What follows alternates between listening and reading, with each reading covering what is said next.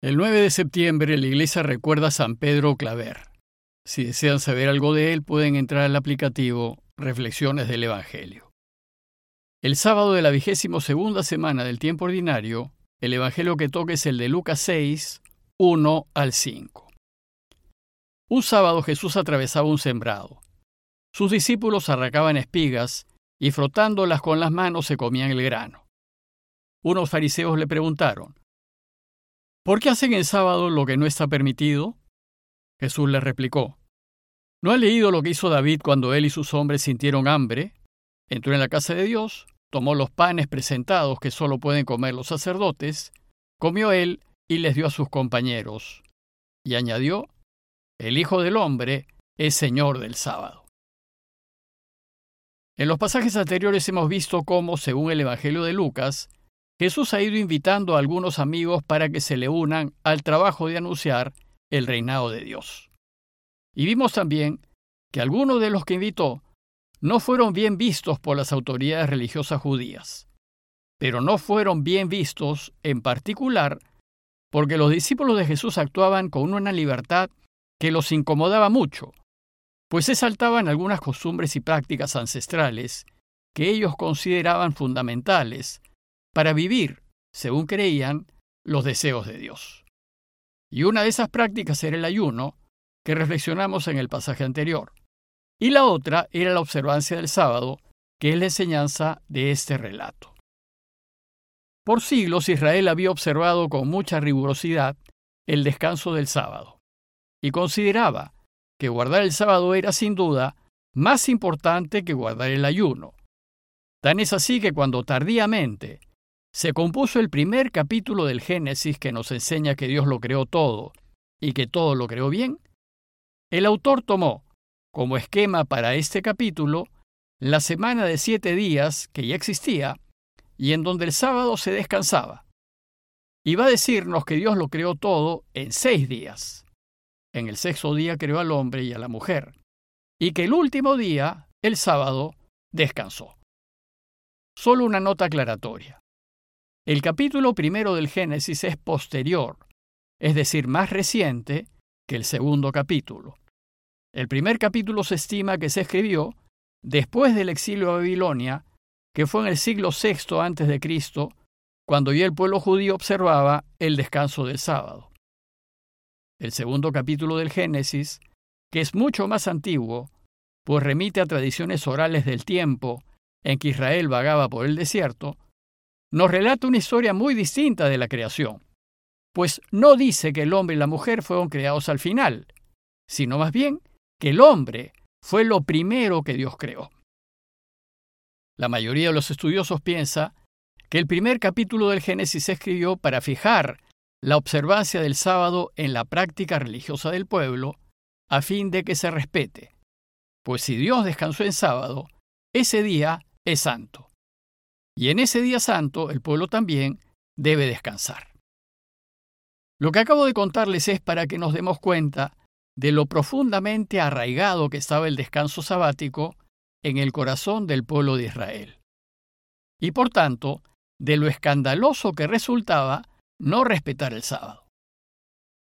Bueno, pues probablemente la comunidad de Lucas, hacia fines del primer siglo, debió recibir muchas críticas y recriminaciones de parte de las autoridades judías, porque los cristianos no observaban fielmente el descanso del sábado, aduciendo a hacer otras cosas que eran de mayor gloria de Dios.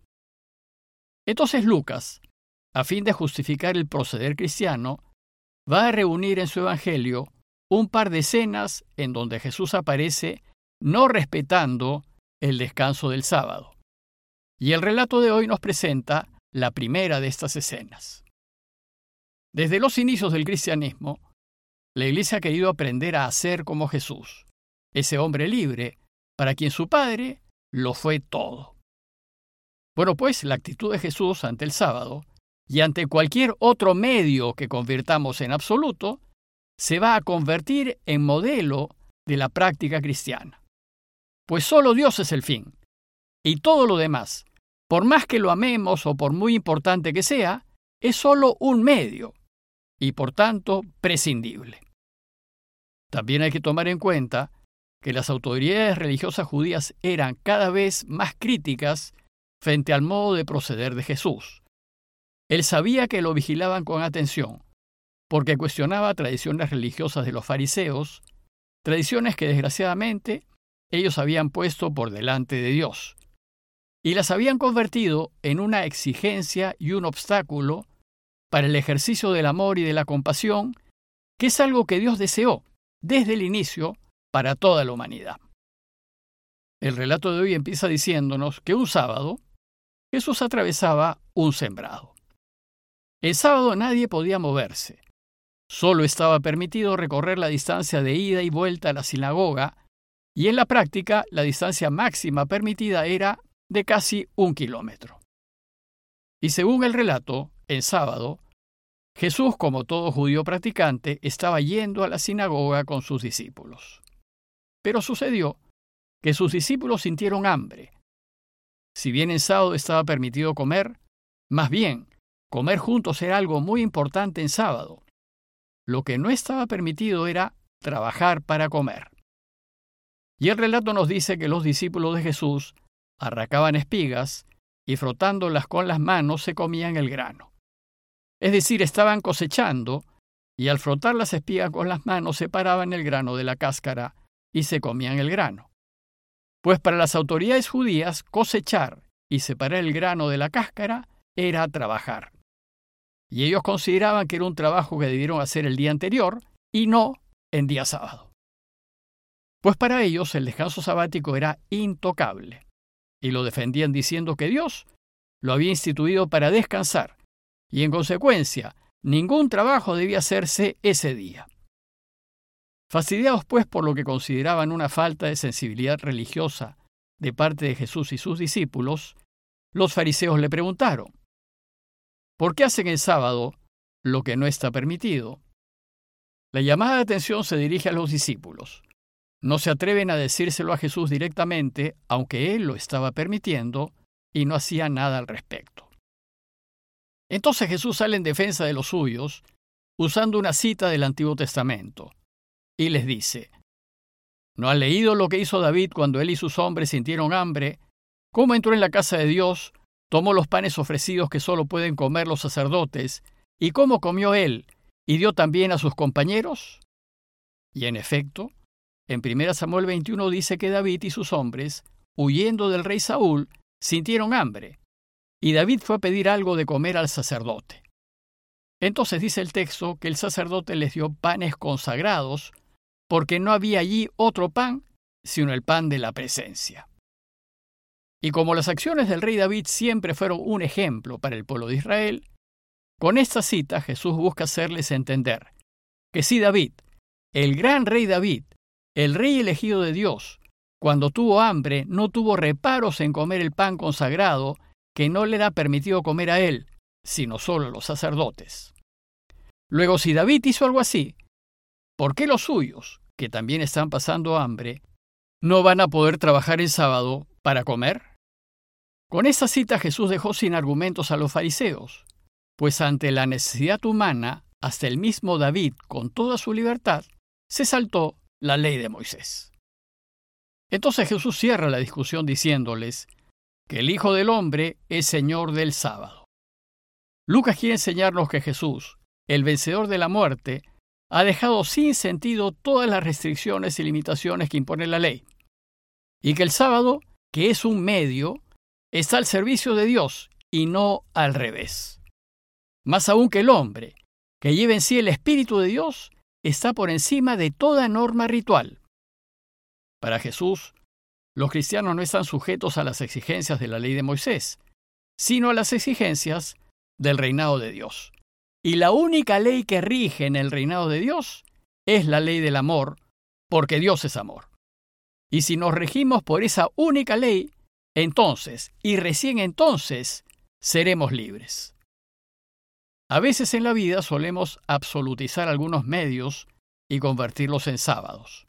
Por ejemplo, a veces imponemos a las personas prácticas, hábitos, costumbres y normas que consideramos que se deben hacer. Y si no se hacen, pensamos que vendría el caos y que el mundo llegaría a su fin.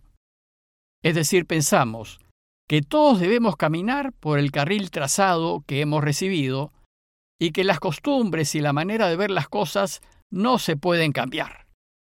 Nos hacemos rígidos y exigimos su cumplimiento como lo hicieron los fariseos con la observancia del sábado. Cuando hacemos esto, perdemos la capacidad de comprender situaciones y circunstancias que a veces hacen imposible que sigamos la costumbre. Entonces, como hicieron los fariseos, nos escandalizamos y enfilamos todas nuestras armas contra quien incumple, porque las cosas no se hacen como se deberían hacer, o como creemos que se deberían hacer, y que casi siempre son asuntos de forma y no de fondo. Para el cristiano, lo primero es Dios, y después la persona humana, y esto porque es voluntad de Dios que nos preocupemos de ella, ya que el hombre y la mujer han sido creados a su imagen y semejanza. Por tanto, para el verdadero creyente ninguna costumbre, o rito, o hábito, o práctica deberá anteponerse a Dios, ni a la salud, ni a la vida de la persona. A manera de conclusión, los invito a considerar cuáles son esos sábados que hemos ido fijando en nuestras vidas y que no estamos dispuestos a cambiar o a dejar. Y considerar que sábados también pueden ser personas o bienes que por ningún motivo estamos dispuestos a perder o dejar, ni siquiera por un bien mayor. Considerar también que Dios y su voluntad deben ser siempre primeros y que debemos amarlo hasta por encima de todo y, por supuesto, por encima de lo que más queremos. Por último, recordemos que para Jesús, por delante de las normas y las costumbres, siempre está la misericordia y la preocupación por el bien del otro. Pidámosle pues a Dios que nos haga personas sensibles y flexibles y sobre todo compasivas y capaces de anteponer siempre las necesidades de los demás a nuestras creencias. Parroquia de Fátima, Miraflores, Lima.